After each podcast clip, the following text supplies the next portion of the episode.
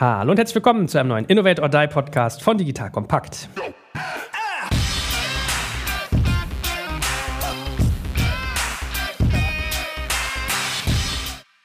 Mein Name ist Jörg Kaczmarek und wie immer an meiner Seite der liebe Boris Lokschen. Hallo Boris. Hallo Joel. So, und heute geht es um folgendes Thema. Ich finde diese Wortkreation von Boris sehr, sehr schön. Man kennt ja MVPs, ja, also Minimum Viable Product, und wir machen jetzt CVPs, Corona Viable Products, und machen so eine kleine Hot or Not Debatte auf. Das heißt, wir gehen mal hin, gucken uns unterschiedliche Ansätze an, die gerade im Softwarebereich entwickelt werden, vor dem Hintergrund von Corona, und geben so unseren Senf dazu, was wir daran irgendwie schlau, smart, interessant finden und wo wir sagen, das vielleicht eher nicht. Also so ein bisschen, wie gesagt, Hot or Not, harte Abwägung, was ist gut und was nicht. So, und da werden wir auf Tür mal versuchen zu kehren. Ne? Also in diesem Sinne, unser Mission Statement heute. Fang mal an zu erzählen. Was ist für dich ein CVP, ein Corona Viable Product?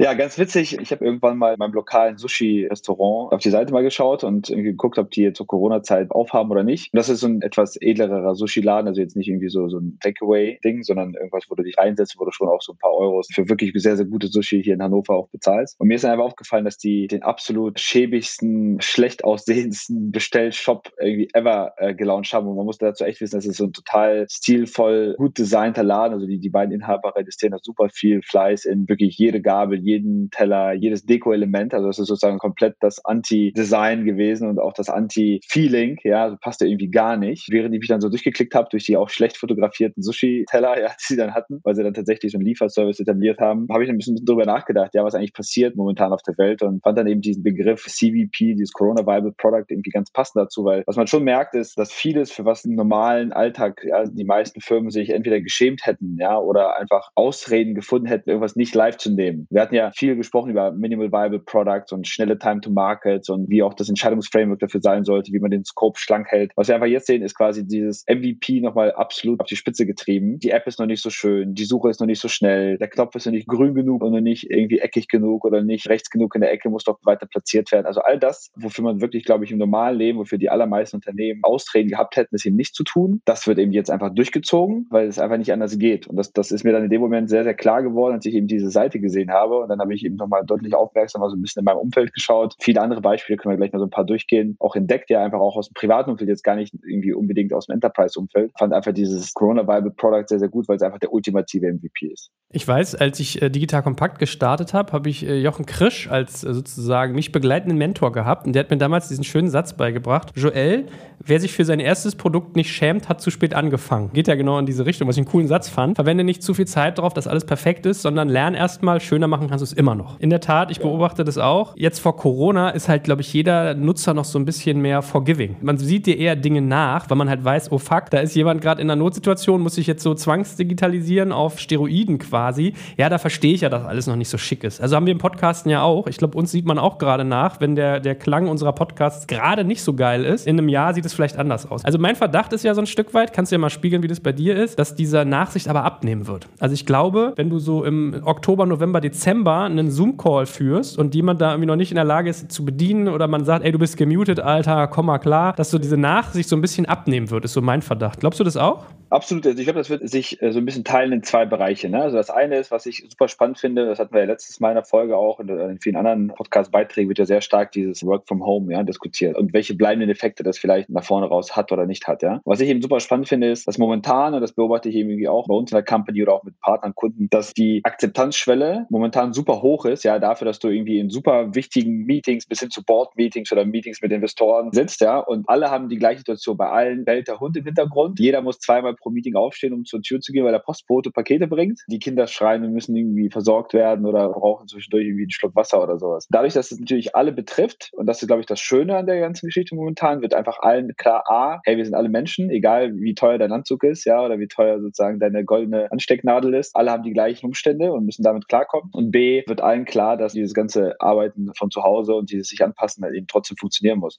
Das wird natürlich sich verändern in dem Moment, wo eben nicht mehr die Bedingungen für alle gleich sind. In dem Moment, wo nur noch Joel alleine zu Hause sitzt und der Postbote klingelt zweimal pro Podcast und er muss aufstehen, ja. Der Hund bellt und die Katze ist in den Eimer voller Farbe getreten. Und alle anderen sitzen an einem Konferenztisch, an einem Board-Meeting-Tisch in einem Office, ja, und schauen auf einen großen Screen und fragen sich mal, wo ist denn der Joel schon wieder hin? In dem Moment wird es natürlich so ein bisschen awkward, ne? Da wird es wieder Veränderungen geben. Bei dem Rest ist es natürlich immer so, dass die Erwartungshaltung der Kunden immer zunimmt. Das ist ja wie mit normaler Funktionalität auch, ja. Hat einer eine schnelle Webseite, hat einer eine coole App, ist irgendwo auf einem Shop eine kostenlose Versandart oder kostenlose Rücknahmeoption, erwartet man das implizit. Und da hast du schon recht. Das wird natürlich mit der Zeit sich nochmal ein bisschen hochschaukeln. Ich glaube aber, Kunden sind ja so offen, was so das Verzeihen, Akzeptieren angeht, wie noch nie. Gerade für B2B-Unternehmen oder gerade auch für große Marken, die immer dieses Argument gehabt haben, was der Jochen dir richtigerweise gesagt hat. Hey, du musst dich ein Stück weit schämen, du musst das irgendwie live nehmen, du musst das am Kunden vertesten, datengetrieben, kundenzentrisch, all die Dinge, die wir hier auch schon oft besprochen haben. Gerade die haben jetzt die einmaligste Chance. Ja? Also für das kleine Startup ist das wahrscheinlich typischer Modus operandi, aber für irgendwie eine große Marke, die jetzt die Chance hat, wo der Kunde jetzt verzeiht, wenn das nicht an einem Tag geliefert wird, sondern zwei, drei Tage dauert oder wenn die Seite noch nicht alle Produkte gelistet hat, Customer Support nicht irgendwie per WhatsApp funktioniert, sondern nur per E-Mail. Und vielleicht kommt die Chance einfach nie wieder, so tiefe Eintrittsschwelle in diese Digitalisierung zu bekommen. Ich sage immer so ein bisschen, auch wenn wir mit unseren Kunden sprechen, so ein Stück weit wie so zehn Jahre zurückgespult. Du kannst jetzt starten und der Kunde akzeptiert, dass du quasi wie vor zehn Jahren startest. Und die, die diese zehn Jahre verpennt haben, haben halt einfach mega die Gelegenheit momentan. Und die, die sie nicht nutzen, ja, die lassen einfach sehr viel liegen. Jetzt kommt ein kleiner Werbespot. Aufgepasst! Wusstest du, dass HR-Teams heutzutage mit mehr Aufgaben denn je konfrontiert sind? In der aktuellen Studie HR Trends, die Zukunft der Personalarbeit 2024 von Sage, wurden HR-Teams aus sieben verschiedenen Ländern und über 20 Branchen befragt, um top aktuelle Insights in der Entwicklung des Personalwesens zu geben. Sage entwickelt HR-Tools und Software für dein Unternehmen, um Lohnabrechnungen, Personalmanagement, Buchhaltung und mehr zu vereinfachen. So, und die Studie von Sage zeigt unter anderem, dass ganze 91% der HR-Teams angeben, dass ihre Arbeit Arbeitsbelastung im letzten Jahr zugenommen hat, aber gleichzeitig glauben 79 Prozent der Befragten, dass Automatisierung ihre Prozesse zukünftig verbessern und Zeit sparen kann. Ebenfalls spielt auch KI eine große Rolle. Derzeit nutzen etwa ein Drittel bereits Chatbots wie ChatGPT in ihren Prozessen und circa drei Viertel der PersonalleiterInnen sind sich bereits sicher, dass KI die Arbeitsweise im HR revolutionieren wird. Du merkst, die Studie ist vollgepackt mit Statistiken, überraschenden Erkenntnissen und Tipps für HR-Führungskräfte, die vorankommen wollen und zeigt eine Momentaufnahme der sich stetig wandelnden Rolle von HR heute. Am besten schaust du dir die Studie HR-Trends, die Zukunft der Personalarbeit 2024 selbst an. Unter digitalkompakt.de slash Sage, S-A-G-E, kannst du sie dir komplett kostenlos herunterladen. Und wie immer findest du alle Infos auch auf unserer Sponsorenseite unter digitalkompakt.de/slash Sponsoren. Werbung Ende. Wie ist denn so dein Marktblick? Nutzen viele diese Möglichkeit? Was man schon sieht, ist, dass sich die Spreu vom Weizen trennt. Ne? Also im unteren Segment, also vielleicht so ein bisschen mal so bei dem, was wir, glaube ich, alle privat erleben. Da sehe ich das sehr, sehr stark. Also ich habe gerade dieses Sushi-Beispiel genannt. Ja, ein anderes witziges Beispiel ist zum Beispiel der Fahrradladen um die Ecke. Ich musste irgendwie mein Fahrrad reparieren. Was der Fahrradladen dann eben gemacht hat, ist, weil er eben zu war, man musste sein Fahrrad quasi dahin fahren, es vor dem Laden abstellen, abschließen, den Schlüssel mit seiner Telefonnummer und seiner Adresse in den Postkasten werfen und in einem ausgedruckten Brief schreiben, was man repariert bekommen möchte. Und dann hat der Meister ja diesen Briefkasten aufgeschlossen, das Fahrrad sich reingeholt, das repariert, das wieder rausgestellt und dir dann per Post den Schlüssel zurückgeschickt mit Rechnung. Das ist natürlich ein Modell, wenn du mich jetzt vor drei, vier, fünf Monaten gefragt hättest, wie sieht irgendwie die digitale Zukunft von einem Fahrradbusiness aus oder einem Fahrradverkaufsbusiness, so weit weg wie der Mond von der Erde. Aber Corona Viable Product auch hier, er muss halt was machen, weil er ist sonst out of business. Und das ist dann immer noch eine viel bessere Möglichkeit und siehe da, selbst in dem Beispiel mit mir selber, funktioniert's. Ja, der Kunde akzeptiert es, der Kunde versteht es, der Kunde hat trotzdem den Need, der Need ist ja nicht weg. Oder diese, ich fahre jetzt irgendwie privat Wakeboard, ja, wo du nicht mehr zur Anlage fahren kannst, sondern du musst ja vorher einen Timeslot jetzt buchen über eine ganz schäbig gestaltete Website, so ein bisschen wie so ein Lieferzeitfenster quasi. Ich fahre von 13 bis 15 Uhr und nur in der Zeit kannst du fahren, kannst halt nicht mehr flexibel dahin. Und die Freibäder, habe ich gestern gelesen, führen jetzt auch sowas ein, dass in zwei, drei Schichten Leute quasi da auf der Wiese liegen dürfen mit einer Stunde Zeit dazwischen. Da funktioniert es gut. Der kleine Handel oder der kleine Dienstleister, die sind super schnell. Bei den sehr großen Corporates habe ich das Gefühl, dass Woche wochenlang sich eigentlich mit dem Thema Remote Work beschäftigt haben, also überhaupt nicht in der Lage waren, eben ihre Leute nach Hause zu verlagern. dann noch mal ein paar Wochen mit den Produktivitätsissues und wie kontrolliere ich das, wie manage ich das, weil auch dafür gab es natürlich bei vielen Unternehmen keine Tools und keine Methodiken, welche Metriken, wie kontrolliere ich einen Mitarbeiter zu Hause jetzt, arbeiten die überhaupt oder pennen die alle auf dem Sofa? Auch die Kultur, ja, dieses Vertrauen, hey, die machen das schon, ja, die machen das nicht nur, weil ich da als Aufseher hinten im Büro von oben aus der Glasscheibe gucke. Da haben sich, glaube ich, viele super schwer getan. Also da waren meinem Feeling her sehr viele, sehr lange nicht damit beschäftigt, an neuen Modellen zu schrauben. Im Mittelstand sehen wir das schon häufiger. Also da gibt es, glaube ich, echt viele Bestrebungen, viele Modelle, können wir gleich nochmal diskutieren, Click and Collect und Co., ja, die jetzt auf einmal wieder aufleben und zweiten Frühling auch erfahren. Ja. Ja, lass uns doch mal ein Beispiel eintauchen. Also in der Tat, mir ging es auch so, dass ich zum Beispiel so den Spielzeugladen um die Ecke hatte, der dann irgendwie angefangen hat, mir das Spielzeug zu liefern, wenn ich es irgendwie per E-Mail bestellt habe und so. Da gebe ich dir recht, habe ich auch so beobachtet. Und wenn man jetzt mal so bei Firmen guckt, ist es natürlich manchmal auch komplexer. Also ich kann ja mal ein erstes Beispiel einstreuen, weil den hatte ich gestern zur Podcastaufnahme da. Das war der Markus Diekmann von Rose Bikes kennst du ja, glaube ich, auch, wenn ich mich nicht täusche. Der hat mir zum Beispiel erzählt, also Rose Bikes hat natürlich einen Onlinehandel, wo sie 80 Prozent ihres Umsatzes machen und teilweise aber auch stationäre Läden, wo sie 20 Prozent ihres Umsatzes machen. So eine Bike World in Bocholt, so mal als Gefühl, macht halt 19 Millionen Euro Jahresumsatz, wenn das Ding zu ist. Er hat, glaube ich, so mal grob eingeschätzt, dass ihnen das so 4,5 Millionen Euro Umsatz schon gekostet hat, dass sie das Ding zumachen mussten, dass die, der Versand teilweise still lag, weil die Waren auch nicht aus China kamen und so weiter und so fort. Und dann hat er halt berichtet, dass sie teilweise in Corona auch drei ganz interessante Dinge gemacht haben.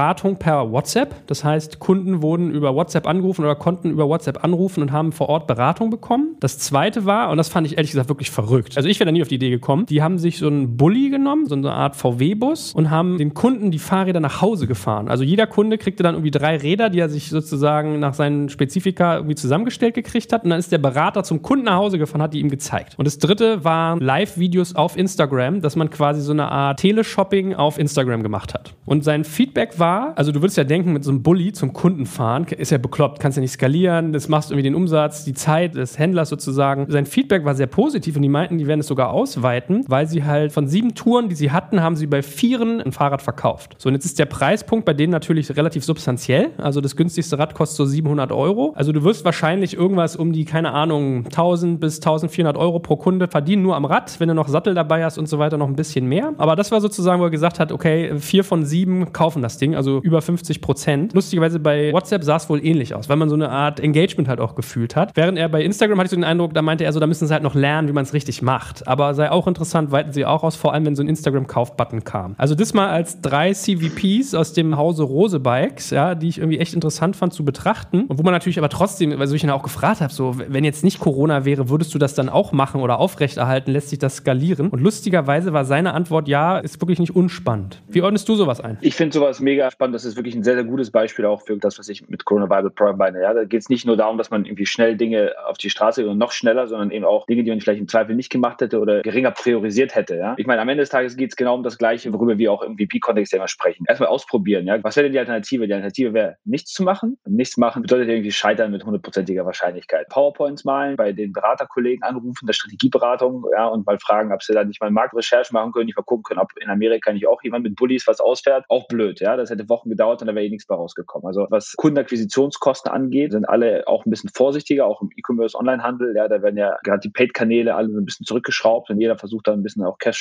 da unterwegs zu sein. Und wenn man dann überlegt, okay, ich reinvestiere das Geld, was ich sonst irgendwie verballert hätte, ja, bei Facebook, Google, ja, ein Stück weit. Und ich probiere einfach mal auch einfach aus der Not heraus, probiere ich mal so einen neuen Kanal. Was ist das Schlimmste, was passieren kann, ja, einem Markus? Das Allerschlimmste, was passieren hätte können, ist, dass er irgendwie die sieben, acht, neun Kunden besucht hätte. Die Kunden hätten trotzdem, trotz Corona, jeder ist zu Hause, jeder so ein bisschen auf Social Distancing, den Leuten fehlt allen Kontakt, so, da kommt der Händler deines Vertrauens, vielleicht das erste Mal, vielleicht aber auch das zweite Mal. In beiden Fällen eigentlich eine coole Sache. Kommt so ein bisschen so wie der Tesla Customer Service, den ja auch immer alle total loben dafür, dass, dass man eben nicht zu irgendeinem Dealer fahren muss, sondern dass du da per App quasi deinen Customer Service rufen kannst und dann kommt der Tesla-Bully vorbei und repariert dein Auto quasi on the spot und nicht irgendwo in die Werkstatt fahren. Das ist ja so ein ähnliches Beispiel. Ne? Also da kommt dann der große Fahrer, hat auf jeden Fall einen Austausch mit dir, zeigt dir live die Fahrräder, unterhält sich, den stellst du noch zehn andere Fragen parallel, ja, die du sonst irgendwie gar nicht gestellt hättest. Entweder kaufst du halt das Ding, da haben die Kunden auch hohes Grad auch an sozialem Gewissen, dass sie für solche teuren Produkte jetzt nicht einfach wie für Flipflops für 10 Euro mal bei DHL drei verschiedene Varianten zum Spaß bestellen, ne? sondern ich würde da, da in diesem Business schon davon ausgehen, dass die Kunden da eine relativ hohe Kaufbereitschaft haben, dass es schon echt krasse Gründe geben muss, warum sie dann etwas nicht abnehmen. Und die sind dann wahrscheinlich auch behebbar, ne? im Sinne von, ja, den Sattel nicht, dann komm, dann schicken wir dir halt den zweiten Sattel nach. Ja? Eine relativ hohe Erfolgswahrscheinlichkeit eigentlich von so einem Thema. In jedem Fall ein gutes Customer Acquisition oder Customer Retention Tool, ja, was einfach einen geilen Eindruck hinterlässt bei Kunden. Auch also dieses Extrameile gehen, hey, derjenige geht die Extrameile, ja, er sagt jetzt nicht, ich schraube das zurück, sondern ich gehe die Extrameile auf den Kunden zu. Im besten Fall eben tatsächlich mit einem Abverkauf. Und auch die anderen beiden Beispiele, ich meine, es ist ja so ein bisschen ein technisches Produkt, ja, ich glaube sozusagen da eine Beratung zu machen, remote. Und mein Verständnis auch von dem Rose-Business ist auch, dass da viele Leute unterwegs sind, die auch Plan haben von Fahrrädern. Da gehöre ich jetzt vielleicht nicht dazu, ja, der nicht mal seinen Hinterreifen wechseln kann selber. Wahrscheinlich ist der typische Rose-Kunde auch absolut fein damit, dass man irgendwie per Video anruft, ihm Fahrrad zeigt zeigt oder einen Teil zeigt, über eine Gangschaltung oder über irgendeine Bremsung oder irgendein anderes technische Detail mit ihm spricht. Das ist ja nicht wie in einem Fashion-Business, ja, wo ich irgendwie haptisch den Stoff anfassen muss, ja, und nochmal genau mir angucken muss, wie das Licht darauf reflektiert und ob das irgendwie gut waschbar ist. Da ist es, glaube ich, etwas schwerer, sagen wir, der techniklastigen Themen, ja, irgendwie Elektronik, Maschinenbau. Absolut valide und gesagt, in jedem Fall sehr, sehr lobenswert, weil die machen es, die probieren es aus. Das ist so wie im Leben auch. Ein Nein hast du immer schon per Definition. Wenn du nicht fragst, kommt halt auch nichts. Wirklich sehr, sehr gute Corona Viable Product Beispiele aus meiner Sicht. Ja, das Interessante ist ja auch, ich hatte die Tage Jan-Josef Liefers hier irgendwie zum Podcast und der ist ziemlich Fahrradverliebt. Und dann habe ich mich mit ihm und dem Sebastian Krumbiegel, mit dem wir jetzt irgendwie einen spannenden Podcast zusammen machen, so unterhalten über Fahrradläden. Weil ich hatte bei mir um die Ecke mal einen Fahrradladen, da bin ich hingegangen, ich hatte so ein Fahrrad aus dem Internet und die Bremse musste vernünftig eingestellt werden. Und ich hatte so ein bisschen den Case wie du. Ich würde es wahrscheinlich hinkriegen, aber ich habe lieber jemanden, der es mir irgendwie für 10 Euro da irgendwie sozusagen die Sache umsetzt und ich weiß auch irgendwie, es funktioniert und kann immer jemanden belangen, wenn es nicht klappt. So, und dann gehe ich in diesen Laden und sage, hallo, hallo, äh, ich hätte hier so ein Fahrrad, können Sie mir mal die Bremse einstellen? Und dann fragt er mich, wo ich das her habe. Dann sage ich so, aus dem Internet. Ja, nee, irgendwie macht er nicht, so eine, so eine Bremse, was stellt er nicht ein? Meine ich so, ja, wieso denn nicht? Ist doch aber irgendwie schnell gemacht, das dauert doch gar nicht lange. Dann guckt er mich an und fragt mich so, okay, also du hast im Internet bestellt, willst nur die Bremse eingestellt haben? Ich sage, ja, okay, kostet 40 Euro oder nee, 50. Und ich sage, wie will das? Hakt? 50 Euro für eine Bremse einstellen? Das ist doch in 10 Minuten gemacht. Ja, dann kann ich ja woanders hingehen. Was soll ich sagen? Das ist so ein, das Gegenbeispiel. Bei dem Laden war ich nie wieder, habe im Gegenteil allen meinen Freunden und Kontakten, die ich so im Umkreis habe, wenn die mich gefragt haben, so ich überlegt, wo ich hingehe, so habe ich mir gesagt, ja, Hauptsache dahin nicht. Die Geschichte habe ich den beiden erzählt und meinten die, naja, das Schwierige ist ja halt immer, weißt du, diese Fahrradläden erleben halt, da kommt jemand, schaut sich so ein Rad an, lässt sich voll lange beraten und dann bestellt das im Internet und die denken so, fuck, ich habe den Umsatz nicht. Du hast aber eigentlich recht, Joel, die sollten trotzdem eigentlich total nett sein und dich beraten, weil wann immer du was hast, du hast vielleicht irgendwie die 900 Euro Fahrradkaufpreis da nicht ausgegeben, aber den gesamten Service würdest du immer bei denen buchen oder wenn du einen Sattel brauchst oder einen Fahrradständer oder eine Klingel oder Licht und so weiter und so fort. So und jetzt ja, aber das ist am Ende des Tages auch eine Frage von, man redet ja immer von Omnichannel und Cross-Channel, aber ich glaube, allen ist mittlerweile klar, man hat einfach mehrere Touchpoints mit dem Kunden, nicht alles führt sofort, also die auch dieses Instagram-Beispiel von Markus, nicht alles führt oder muss sofort zu einer Conversion führen. Manche Kanäle oder manche Devices, manche Touchpoints sind ja auch explizit nicht transaktional oder nicht gut für Transaktionen, sind vielleicht gut für Customer Service, sind gut für Brandbuilding, sind gut für Storytelling. Ja, vielleicht ist Instagram für Rose Bikes auch eher ein Kanal, bei dem man eben Geschichten erzählt, bei dem Kunden dann ihre Videos posten, ja, die Brand Ambassadors für die Marke dann werden. Genau das Beispiel, was du jetzt hast, in jedem Fall, also das, was Rose natürlich sehr gut schafft damit ist, ist in jedem Fall einfach einen positiven Eindruck zu hinterlassen. Ja, und wenn man eben nicht alles unmittelbar transaktional sieht, sondern sagt, hey, das Allerschlimmste, was uns passiert, ist einfach, dass der Kunde trotzdem ein geiles Erlebnis gehabt hat, dass er trotzdem eine coole Beratung genossen hat, weiter mit uns interagiert. Im allerbesten Fall haben wir tatsächlich auch eine Instant Transaction. Wie wir mal sagen, das Risiko, was man eingeht, ist im Vergleich zur Upside. Man kann einfach nicht so tief fallen. Fairerweise, um hier auch mal andere Beispiele zu nennen, es ist natürlich nicht in allen Branchen möglich. Aus Private mal geschaut, ein Friseur, ja. Bei aller Kreativität, bei aller Digitalaffinität vielleicht, das ist halt einfach ein Thema, die haben es einfach mega schwer gehabt. Ich war bei meinem Friseur kurz vor Corona, da haben wir mit ihm darüber gesprochen, dass er eine zweite Filiale eröffnen möchte und waren jetzt da und dem geht es halt echt dreckig. Ne? Der musste da ein paar Leute entlassen, der hat viel in Kurzarbeit gehabt, der hat trotzdem natürlich seinen Kredit bezahlt in der Zeit, der hat trotzdem seine Miete bezahlt, der hat trotzdem seinen Strom bezahlt, hat sich natürlich dann auch aufgeregt über Adidas und all die anderen Beispiele, die dann irgendwie nicht zahlen wollten in der Zeit. Was willst du da machen? Ja, da kannst du jetzt keine App irgendwie bauen dafür. Das ist, glaube ich, super, super schwierig in so einem Beruf. Andere Themen, wie zum Beispiel Restaurants, sieht man momentan sehr, sehr viele Click-and-Collect- und Delivery-Beispiele. Das ist natürlich wiederum ein sehr, sehr gutes Beispiel. Ne? Ich kenne viele, viele Restaurants, auch Besitzer, auch aus dem privaten Umfeld, die allesamt sagen, dass sie teilweise mehr Umsatz gemacht haben. Also wenn man jetzt dann die Fixkosten, die sie natürlich trotzdem jetzt gehabt haben, weil sie jetzt nicht so schnell abzubauen waren. Aber wenn man jetzt nur auf den reinen Umsatz schaut, ja, außer Haus, gerade diejenigen, die eher Restaurants betreiben mit wenigen Tischen, da habe ich eine natürliche Limitierung pro Abend. Da kann ich, weiß ich nicht, pro Tisch zwei, dreimal durchrotieren, die wie 20 Tische habe, so habe ich meine 60, 70 Gästepaare dann gehabt, ja, pro Abend. Wenn die jetzt auf ihre Außerhausbestellung schauen, die sie dann selber notdürftig, wo sie dann die Kellner und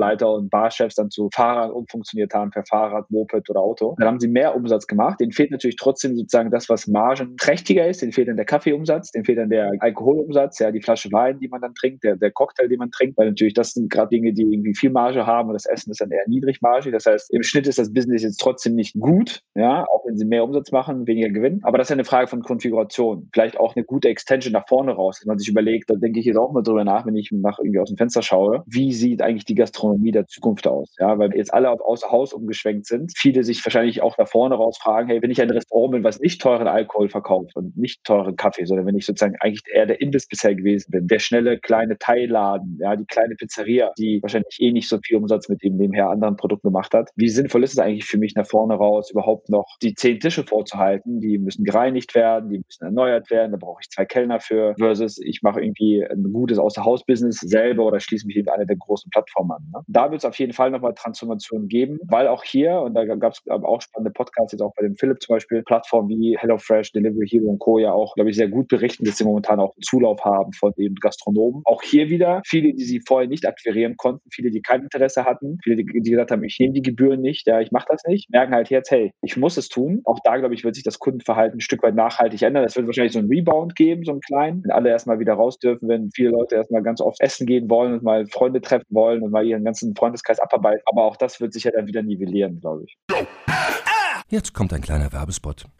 Aufgepasst! Wusstest du, dass HR-Teams heutzutage mit mehr Aufgaben denn je konfrontiert sind? In der aktuellen Studie HR Trends, die Zukunft der Personalarbeit 2024 von Sage, wurden HR-Teams aus sieben verschiedenen Ländern und über 20 Branchen befragt, um top aktuelle Insights in der Entwicklung des Personalwesens zu geben. Sage entwickelt HR-Tools und Software für dein Unternehmen, um Lohnabrechnungen, Personalmanagement, Buchhaltung und mehr zu vereinfachen. So, und die Studie von Sage zeigt unter anderem, dass ganze 91% der HR-Teams angeben, dass ihre Arbeit Arbeitsbelastung im letzten Jahr zugenommen hat, aber gleichzeitig glauben 79 Prozent der Befragten, dass Automatisierung ihre Prozesse zukünftig verbessern und Zeit sparen kann. Ebenfalls spielt auch KI eine große Rolle. Derzeit nutzen etwa ein Drittel bereits Chatbots wie ChatGPT in ihren Prozessen und circa drei Viertel der PersonalleiterInnen sind sich bereits sicher, dass KI die Arbeitsweise im HR revolutionieren wird. Du merkst, die Studie ist vollgepackt mit Statistiken, überraschenden Erkenntnissen und Tipps für HR-Führungskräfte, die vorankommen wollen und zeigt eine Momentaufnahme der sich stetig wandelnden Rolle von HR heute. Am besten schaust du dir die Studie HR-Trends, die Zukunft der Personalarbeit 2024 selbst an. Unter digitalkompakt.de slash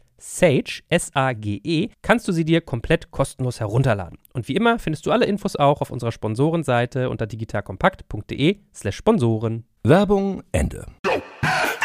Gut, also so viel mal als ein Beispiel. Ich fand auch, es ging mir wie dir, ich fand dann interessant, dass bei so einem Rose-Bikes dann dieses Thema, die lassen sich von uns beraten, kaufen online, aber anscheinend durch sowas auch abgefangen werden kann, ja. Und wie du gerade gesagt hast, ich glaube, das ist ganz valide zu sagen, nicht jeder Kanal eignet sich für Abverkauf, sondern manchmal vielleicht auch irgendwie für Lead-Nurturing oder Kundenberatung oder oder. So, und jetzt hast du ja schon Restaurants angesprochen, vielleicht nehmen wir mal ein anderes Beispiel, diese ganzen Städtemarktplätze, die sich gerade so formieren. Also ich habe irgendwie einen Bekannten, ich meine, der macht das irgendwie eine App für, für irgendwie Wetzlar oder es gibt ja gefühlt, glaube ich, so wirklich jeden Ort gerade, dass man so eine Art regionale Zusammenschlüsse macht. Wie ist denn deine Einordnung dazu, wenn du jetzt mal so deine CVP-Denke darauf irgendwie anwendest und das, was wir bei Innovate or Die eigentlich immer so aufarbeiten? Ja, also ich muss leider sagen, ich bin bei dem Städte-Marktplatz-Thema mega kritisch. Sowohl persönlich wie auch businessseitig. Also ich kann verstehen, dass das eine Tendenz ist, dass natürlich die Läden, die gerade in den letzten Wochen, Monaten totalen Engpass bis hin zu irgendwie gar kein Business gehabt haben, versuchen da irgendeine Form Online-Aktivität zu finden. Ja, und wie gesagt, in dem Beispiel wie mit dem Restaurant und Co. funktioniert das, glaube ich, auch ganz gut. Wenn ich jetzt auf den lokalen normalen kleinen Spielzeugladen oder Fashionladen schaue, sehe ich da super wenig Sinn einfach. Ja? Und zwar für alle Marktteilnehmer eigentlich, weil am Ende des Tages ist es relativ simpel. So ein Marktplatz lebt ja von Angebot und Nachfrage erstmal und lebt davon, dass ich eine gewisse Breite brauche im Markt, dass ich eine gewisse Streuung brauche. Und das ist ja sozusagen bei Städtemarkt ja schon per Definition der Fall. Also ich ziehe den Kreis auf die Kundenkohorte mit dem Zirkel ja sehr, sehr, sehr, sehr, sehr, sehr eng. Habe natürlich trotzdem den Aufwand, die Produkte zu bewerben. Ich habe trotzdem den Aufwand, die IT-Infrastruktur hinzustellen. Ich habe trotzdem den Aufwand, in die Logistik zu investieren, das Payment zu investieren, in Customer Support zu investieren, weil die Kunden haben ja trotzdem den Anspruch, dann sozusagen auch post-Corona auf dem Amazon, Zalando, Co-Level bedient zu werden. Habe aber im Gegensatz zu einem komplett offenen Markt, wo ich jeden Kunden akquirieren kann, wo ich sehr breit rausgehen kann, verschiedene Kundenkohorten ansprechen kann, also wo ich auch von der Monetarisierung her auch in einem Case mal einen ROI ab der zweiten, dritten Transaktion mal gerechnet bekomme, baue ich ein Modell mit so einem städtischen oder mit so einem lokalen städtischen Markt, was einfach niemals rentabel sein wird, wenn ich das vernünftig mache. Also ich werde entweder immer ein total shitty Erlebnis hinstellen. Also irgendwas, was einfach mega schwach vom Kundennutzen her gedacht ist, weil ich einfach nicht die Investments dahinter legen kann. Ich werde immer mega Issues haben, mich zu alleinen, weil ich auch selten in diesen Städtemodellen, und wir sind ja auch jetzt auch angefragt worden so ein paar Mal, ich habe halt daneben eine komplett unklare Struktur. Ja, also das ist dann nicht irgendwie ein Marktplatzbetreiber, der dann sich um die Akquise der Angebotsseite, ja, der Supply-Seite kümmert und dann sozusagen gleichzeitig auch um die Akquise der Abnehmerseite kümmert, sondern ich habe dann irgendwie ein komplett heterogenes Konstrukt, häufig vielleicht auch noch mit irgendeiner städtischen Hand dann mit drin, ja, komplett unterbudgetiert, unfähig sozusagen von der Governance her vernünftiges Kundenerlebnis hinzustellen. Und am Ende des Tages steht halt der Kunde null im Vordergrund. Ne? Also diese Modelle werden ja nicht gebaut. Das ist so die größte Kritik, glaube ich, daran, neben dem Thema, dass es eben regional ist und sich damit eigentlich als Marktplatz schon per Definition ins Ausschießt. Sie werden ja nicht gebaut, um irgendeinen Kundennutzen zu bedienen. Sie werden eigentlich gebaut, um den Händlernutzen zu bedienen. Solche Modelle haben wir jetzt in der Vergangenheit, glaube ich, schon oft besprochen und auch sehr vielfältig gesehen, die immer zum Scheitern verurteilt. Ja, weil es nicht darum geht, dass der Kunde das Spielzeug besser besser, schneller, günstiger, leichter umtauschbar, in größerer Variation bekommst. Es geht eigentlich nur darum, dass der Tante Ute Spielzeugladen nicht komplett schließen muss, sondern auch irgendwie die zwei, die zwei Puzzle irgendwie verschicken kann. Hat halt mit dem Kundennutzen gar nichts zu tun. Ne? Auch wenn es hart klingt, das zu sagen, wenn die aus so einer Lokal-Sentimentalität heraus, wenn diese Modelle vorangetrieben, ja, aber eben nicht aus Kundenzentriertheit und nicht aus einem nachhaltigen ROI-Modell, bei dem man sagt, hey, das ist was, was auch in vier, fünf, sechs, sieben, acht Wochen in Corona vorbei ist, gibt es für den Joel immer noch total viele Gründe, auf diesen Makler zu gehen und nicht auf die besagten anderen großen, wo sie Dinge schneller, besser, weiter, größere Sortimentsvielfalt, mit besseren Zahlungsmethoden, mit einer cooleren, mobileren App, mit leichteren Umtauschmöglichkeiten bekommen, sondern ja, einfach weil das fünf Straßen weiter ist. Warum solltest du das machen? Macht irgendwie gar keinen Sinn. Und ich glaube, das hat ja die Branche jetzt schon in den letzten Jahren oft bewiesen. Da bin ich sehr, sehr skeptisch, ob das irgendwie ein schlaues Modell ist und ob das nicht unnötig Zeit und Ressourcen und Kapital frisst, was an anderer Stelle wahrscheinlich besser investiert wäre.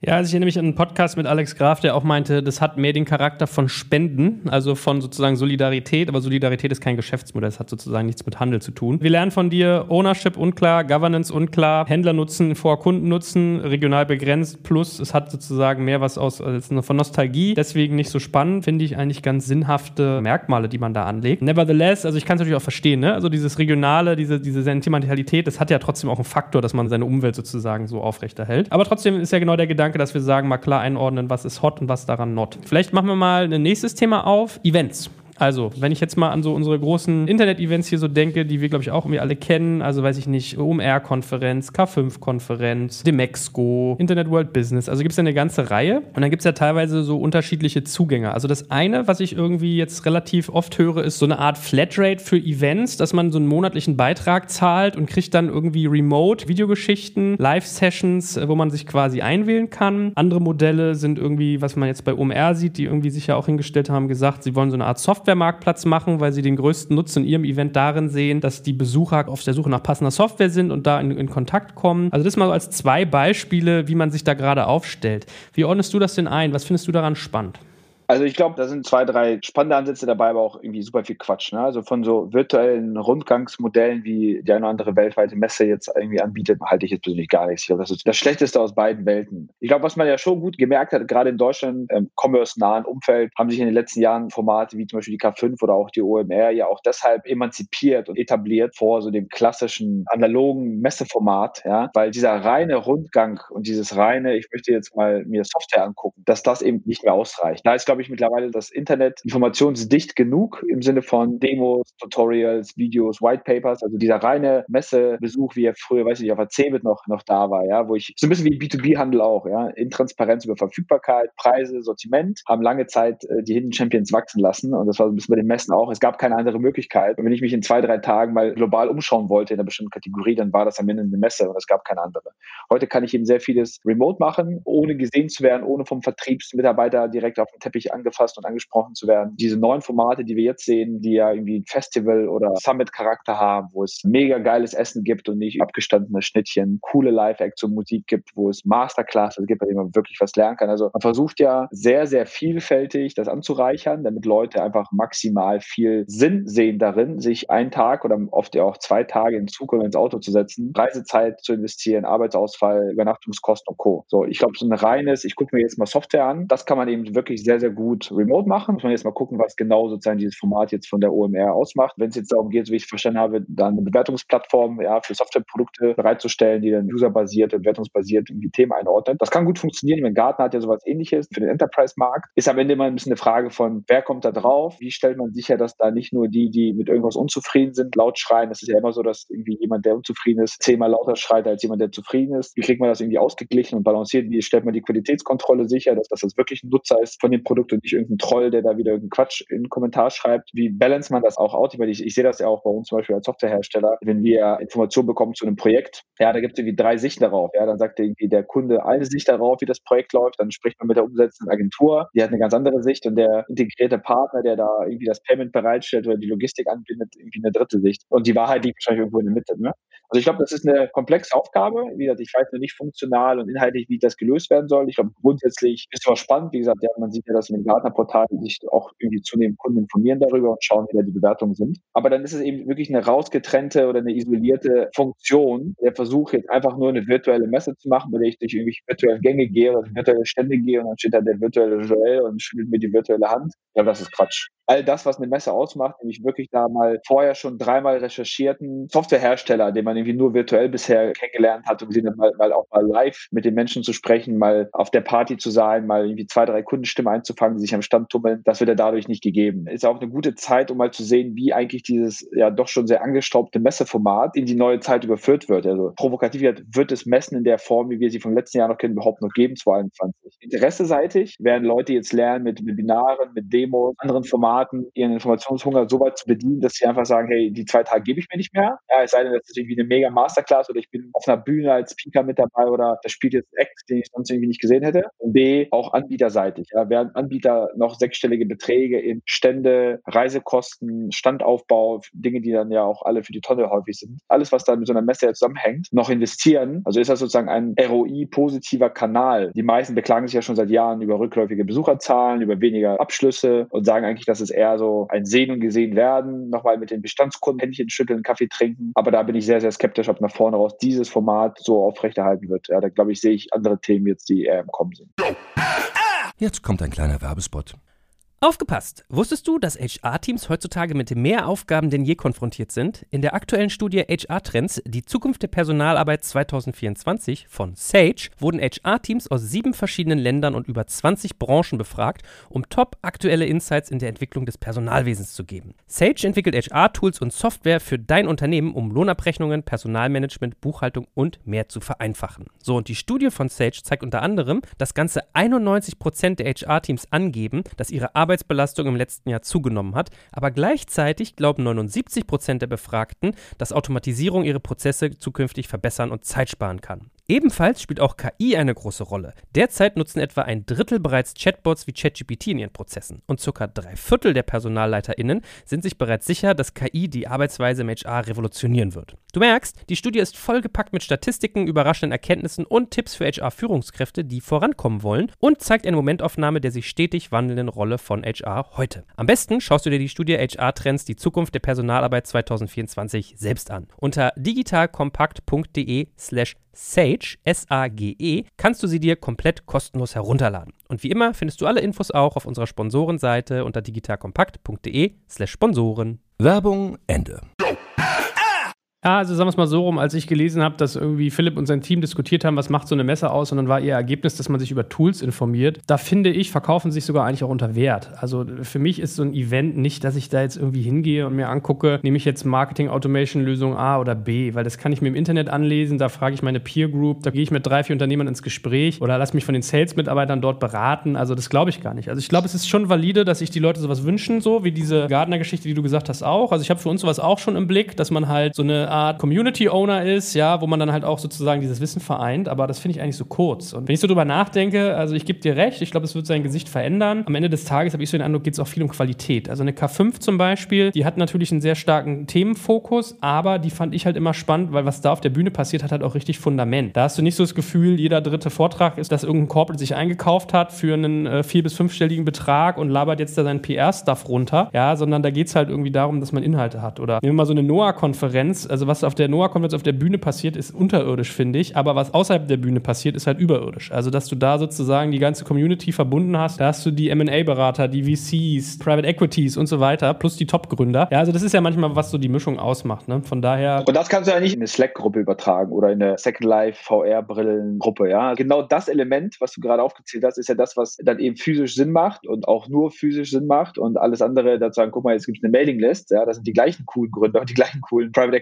Equity-Berater oder eine Slack-Gruppe, ist ja der komplette Quatsch. Ja? Also da hat er gar keine Lust drauf. Von daher glaube ich wirklich, dass eben die Transformation, um das so auf den Punkt zu bringen, weg von dem Messeformat hin zu eben einem Disneyland-Themenpark, ähnlichen Erlebnistag, ja, wo du einfach geilen Ecklamabend gehabt hast, zwei geile Masterclass gemacht hast, selber auf Paneln gesessen hast, irgendwie eine schlanke Form gefunden hast, dich als Marke oder Hersteller zu präsentieren. Vielleicht auch nicht nur mit Bullshit-Bingo-Themen, sondern was ich da schon cool finde, ist, es gibt, glaube ich, in Köln ist das dieses Startup Pitch Pirate Summit oder so, wo du auf so einem Schrottplatz oder was da dein Ding vorträgst. Sowas könnte ja auch cool sein, wo du einfach sagst, hey, anstatt dass jetzt jeder einen Stand irgendwie von 200 Quadratmetern hat und generisches Zeug erzählt, viele kurze Impulsvorträge, wo Leute gezielt hingehen können, wo du sagst, ich pitche auch nicht mein Riesenprodukt, was irgendwie eine Million Features hat, sondern es gibt irgendwie ein Thema, da pitche USP A und Feature B und Feature C und das aber auch in zwei Minuten auf den Punkt gebracht und auch immer mit einem Kunden und dann habe ich noch fünf Minuten, wo ich an der Bühne stehe und gefragt werden kann, ansonsten kommt halt der nächste dran. Also man kann das Format halt weiterentwickeln, so dass es eben für die Leute Sinn macht und trotzdem betriebswirtschaftlich aufgeht. Also das würde ich schon ganz stark nach vorne sehen. Ja. So, können wir ein letztes Beispiel vielleicht noch machen, was mal so ein bisschen corporate-lastiger ist? Lidl Cloud. Vielleicht holst du mal die Hörer ab, was das Unternehmen gerade Spannendes macht und dann auch mal eine kleine Einordnung geben.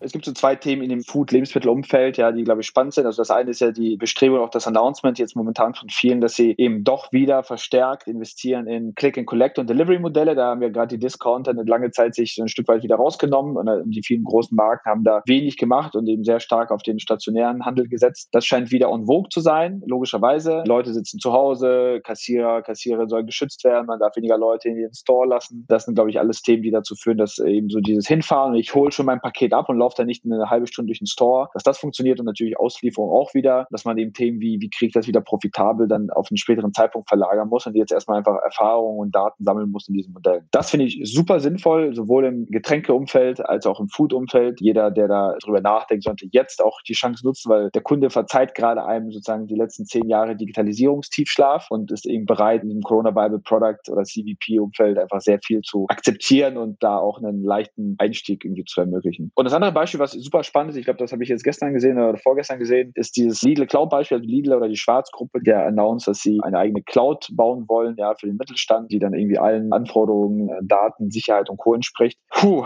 schweres Thema. Also ich meine, das ist noch frisch. Das ist jetzt noch, glaube ich, schwer, das wieder einzuschätzen. Also ich persönlich bin da sehr, sehr skeptisch. Ich bin nicht sicher, ob das ein schlauer Move ist, das zu machen. Ich kann mir vorstellen, wie die Vorstands-Pitch-Slides dafür ausgesehen haben. Ich kann mir vorstellen, was da die Ratio dahinter war, ja, das irgendwie zu forcieren. Hat man sich wahrscheinlich gedacht, ja, guck mal, Amazon macht es ja auch und die haben ja auch eine eigene Cloud und AWS funktioniert ja und ist ja irgendwie mittlerweile fast die Hälfte des Betriebsergebnisses. In Deutschland haben wir ganz besondere Anforderungen und so ein bisschen auch getrieben von diesem, die großen deutschen Mittelständler oder Händler trauen ja AWS nicht und trauen Google nicht und trauen Microsoft nicht. Da müssen wir was eigenes machen und wir haben ja auch by the way auch schon einen eigenen großen Shop, haben ja schon ganz viel gelernt. Lass uns das doch jetzt auch monetarisieren und da mal ein Geschäftsmodell aufbauen. Ich habe da sehr viel richtig und sehr viel falsch dran. Richtig ist natürlich, dass AWS und Co. das für sich aufgebaut haben, aber einfach aus einem ganz anderen Modell heraus. Ich glaube, Amazon war nie ein Händler, vielleicht ganz, ganz, ganz am Anfang ein Händler, ja, vor 20 Jahren, hat sich sehr schnell weiterentwickelt, evolutionär zum Markt und dann ultimativ auch zur Plattform, ist nicht abhängig mehr unmittelbar nur von Retail-Marge, sondern monetarisiert Services wie eben Infrastruktur, Payment, Logistik, Werbung, sehr, sehr gut. Hat, glaube ich, auch zu einer Zeit angefangen, an der auch dieser Infrastrukturaufbau gut ging. Mittlerweile, wenn man jetzt auf den Markt schaut, Azure, GCP, also Google Cloud Plattform, AWS, sind ja schon sehr commoditized Offerings, ja, also die versuchen sich jetzt ja alle eher über den App-Layer zu differenzieren. Also was habe ich on top zu den eigentlichen Servern, die ich vermiete, an Mehrwert den Kunden gegenüber. Wir selber sind ja im oberen Mittelstand und auch sehr viel im Enterprise-Corporate-Umfeld unterwegs. Und ich muss ehrlich sagen, also die Ressentiments, die man noch vor drei, vier, fünf Jahren insbesondere AWS gegenüber hatte, die kann ich jetzt so nicht mehr bestätigen. Es gibt sie vereinzelt noch, dass da Händlermarken stark auf das Thema Azure setzen oder Google setzen und eben nicht AWS wollen. Aber eher so aus psychologischen Gründen hat AWS jetzt alles auch für getan, um das Thema Datensicherheit und wie ist das Modell nicht mit AWS verheiratet, irgendwie auch zu beweisen.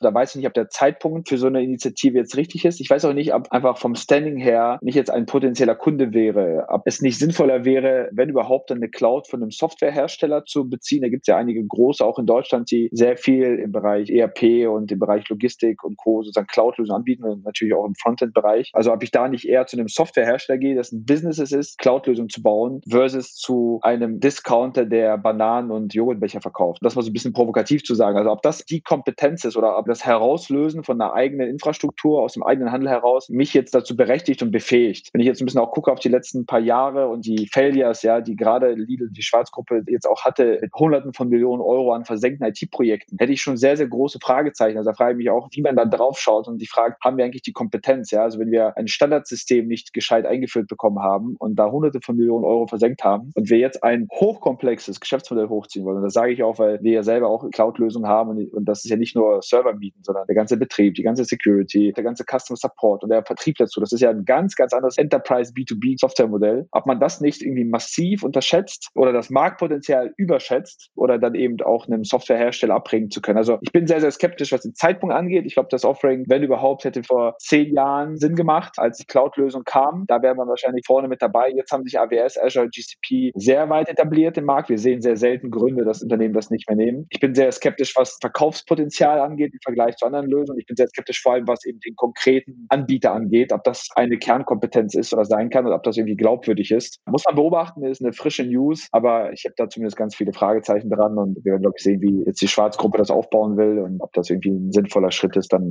wie so einige andere Initiativen dann auch wieder schnell eingestampft wird. Da teile ich da deine Skepsis, finde ich auch nachvollziehbar argumentiert. Vielleicht gehen wir mal nochmal einen Schritt, jetzt nicht zurück, aber in das andere Feld drüber, was du gerade auch angesprochen hast, also die Geschichten mit Click and Collect oder dass jetzt halt ganz viele Unternehmen händeringend drüber nachdenken, wie kann irgendwie E-Food aussehen, also wie kann ich schaffen, dass ich Online-Bestellungen aufnehme und vielleicht ausliefere, also da fallen immer ganz viele Sachen ein, sowas wie Picknick, Bringmeister und so weiter. Da hast du gesagt, findest du super spannend. Was beobachtest du da? Was würdest du sagen, wenn du jetzt in der Situation von diesen Anbietern wärst, was würdest du jetzt tun? Investieren. Also ich glaube, die Schwierigkeit in dem Markt ist ja am Ende immer die Logistik. Es ist ja nicht das System zu bauen und den Verkauf zu berechnen. Und ich glaube auch, die allermeisten von uns haben ja mit dem Thema E-Food oder auch Getränkeservice ja Kontakt gehabt in den letzten Jahren und wahrscheinlich auch positiven Kontakt gehabt. Ich glaube, es gibt sehr wenige Gründe, warum man die Wasserkiste selber noch schleppen sollte. Und das fand wieder zurück. Also sozusagen zwei sind breite Wege. Es gibt, glaube ich, sehr wenig Grund, warum man für den Großteil seiner Einkäufe, also da rede ich jetzt nicht über, ich lasse mich an der Fleisch- oder Fischtheke inspirieren, ja, über welche Ausdauer ich jetzt als nächstes nächstes schlürfen möchte, sondern habe meinen Wocheneinkauf, ja, meine Getränke, meine Nudeln, Brot, Käse, Gemüse, Obst und diesen ganzen Standard-Warenkorb. Und dann würde ich behaupten, dass wahrscheinlich für die allermeisten Menschen das irgendwie 90 Prozent identisch ist mit ganz wenigen einzelnen Variationen oder Special-Produkten. Warum das nicht zu mir nach Hause geliefert werden sollte, in den entsprechenden Behältern gekühlt und dann, wenn ich es möchte und gerade so für Berufstätige und ich irgendwie mal schaue, ja, auch viele Mitarbeiter, Kollegen, die lange im Büro sind, die können nicht morgens vor der Arbeit, wo gerade die Ware frisch angeliefert wird in den Supermarkt und wenn sie abends kommen, sind die ganzen Heidelbeeren Erdbeeren und Himbeeren schon alle abgegriffen. Das Gemüse ist mega trocken, was da liegt. Die Kassiererin irgendwie total unfreundlich, weil sie hat jetzt auch langsam keinen Bock mehr nach irgendwie acht, neun Stunden Arbeit. Ist das sozusagen für den Kunden ein Vorteil? Total. Macht mega Sinn. Zeitersparnis. Ja, und Kunden sind auch bereit, diese ein, zwei Euro mehr auch auszugeben für eben diese Delivery. Ist das anstrengend und kompliziert für den Anbieter? Mega. Gerade weil ich eben verschiedene Temperaturzonen habe. Ich habe schwere Ware, ich habe leichte Ware, ich habe verderbliche Ware, ich habe nicht verderbliche Ware, ich habe Dinge, die gekühlt werden müssen, ich habe Dinge, die gefroren geliefert werden das macht es halt mega schwer und das ist eben in dem Food-Bereich und da sind wir leider in Deutschland ja auch als Discounterland auch so ein bisschen verwöhnt, weil wir gelernt haben, sehr günstig einzukaufen, für den Händler ist dann eben niedrigmargig zu verkaufen. Das macht es halt einfach schwer, diese letzte Meile aufrechtzuerhalten. Von daher, ich würde jetzt die Chance nutzen. Es gibt viele Modelle wie zum Beispiel Picnic, ja, die zeigen, wie man diese letzte Meile effizient lösen kann. Das Modell ist eins, welches man vertesten muss im Sinne von, wo habe ich welches Bestellvolumen, Click and Collect und auch Delivery kann halt ein guter Weg dahin sein. Also ich kann zum Beispiel mir sehr gut vorstellen, dass ich als Marke oder Discount Discounter, der viel Dichte hat in Ballungsgebieten, ja, ein Click-and-Collect- und Delivery-Modell zuerst anbiete, Daten sammle darüber und sehe, okay, wo habe ich welche Bestellungen, aus welcher Postleitzahlbereich, aus welchen Straßen, wohin muss ich liefern? Also Click-and-Collect geht ja immer, weil der Kunde holt ja ab. Das heißt, so das kann ich eigentlich kostenneutral immer anbieten. Ich picke das, ich stelle das zusammen, der Kunde kommt. Delivery kostet mich halt was, aber da, am Ende lege ich es ja teilweise auf den Kunden um und setze mich dann eben hin nach ein paar Wochen und sage, okay, diese Stadtteile oder diese Straßen oder diese Region, da habe ich eine Dichte, die ist hoch genug, um eben Milchmann-Prinzip oder irgendeine andere Art von Offline-Logistik, die eben dann günstiger ist, zu rechtfertigen. Und dann investiere ich dann in die Elektrofahrzeuge, Fahrradkuriere oder whatever. Und in diesen Gebieten nicht, da biete ich es dann einfach nicht an. Ein Stück weit CVP-Thema, Corona Viable Product, weil der Kunde es mir jetzt verzeiht. Ich kann jetzt einen Shop online nehmen, der jetzt noch nicht die allergeilste App hat, der vielleicht noch nicht die coolste Geschwindigkeit hat und einfach Erfahrung sammeln. Ich meine, die Kundenpräferenz nicht aus dem Haus zu gehen oder so wenig unnötige soziale Kontakte wie möglich ist momentan sehr hoch. Das heißt, ich kann relativ leicht, relativ günstig Dinge auf die Straße bringen, Daten sammeln und dann in zwei, drei, vier, fünf, sechs Monaten ja diese Daten auswerten, also in einem relativ kurzen Zeitraum, relativ viel Dichte an Daten aggregieren und dann sagen, komm, hier gehe ich das Thema eben an. Und was viele eben falsch machen, ist, dass sie zu früh mit dem Thema Efficiency beginnen. Ja? Also sie versuchen erstmal überhaupt was hinzustellen, danach das skalierbar zu machen und danach effizient. In der Abfolge, ja, wenn ich versuche, sofort irgendwas hochskalierbar, hocheffizient hinzubauen, dann ist die Wahrscheinlichkeit des Scheiterns maximal groß.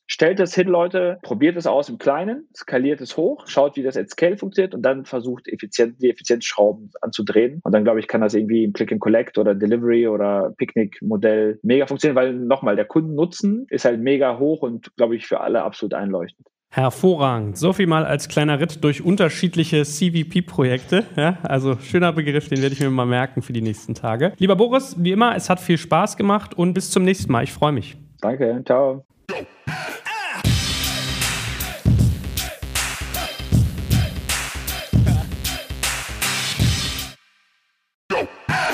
Jetzt kommt ein kleiner Werbespot. Aufgepasst! Wusstest du, dass HR-Teams heutzutage mit mehr Aufgaben denn je konfrontiert sind? In der aktuellen Studie HR Trends, die Zukunft der Personalarbeit 2024 von Sage, wurden HR-Teams aus sieben verschiedenen Ländern und über 20 Branchen befragt, um top aktuelle Insights in der Entwicklung des Personalwesens zu geben. Sage entwickelt HR-Tools und Software für dein Unternehmen, um Lohnabrechnungen, Personalmanagement, Buchhaltung und mehr zu vereinfachen. So, und die Studie von Sage zeigt unter anderem, dass ganze 91% der HR-Teams angeben, dass ihre Arbeit Arbeitsbelastung im letzten Jahr zugenommen hat, aber gleichzeitig glauben 79 Prozent der Befragten, dass Automatisierung ihre Prozesse zukünftig verbessern und Zeit sparen kann. Ebenfalls spielt auch KI eine große Rolle. Derzeit nutzen etwa ein Drittel bereits Chatbots wie ChatGPT in ihren Prozessen und circa drei Viertel der PersonalleiterInnen sind sich bereits sicher, dass KI die Arbeitsweise im HR revolutionieren wird. Du merkst, die Studie ist vollgepackt mit Statistiken, überraschenden Erkenntnissen und Tipps für HR-Führungskräfte, die vorankommen wollen und zeigt eine Momentaufnahme der sich stetig wandelnden Rolle von HR heute. Am besten schaust du dir die Studie HR-Trends, die Zukunft der Personalarbeit 2024 selbst an. Unter digitalkompakt.de slash Sage, S-A-G-E, kannst du sie dir komplett kostenlos herunterladen. Und wie immer findest du alle Infos auch auf unserer Sponsorenseite unter digitalkompakt.de slash Sponsoren. Werbung Ende.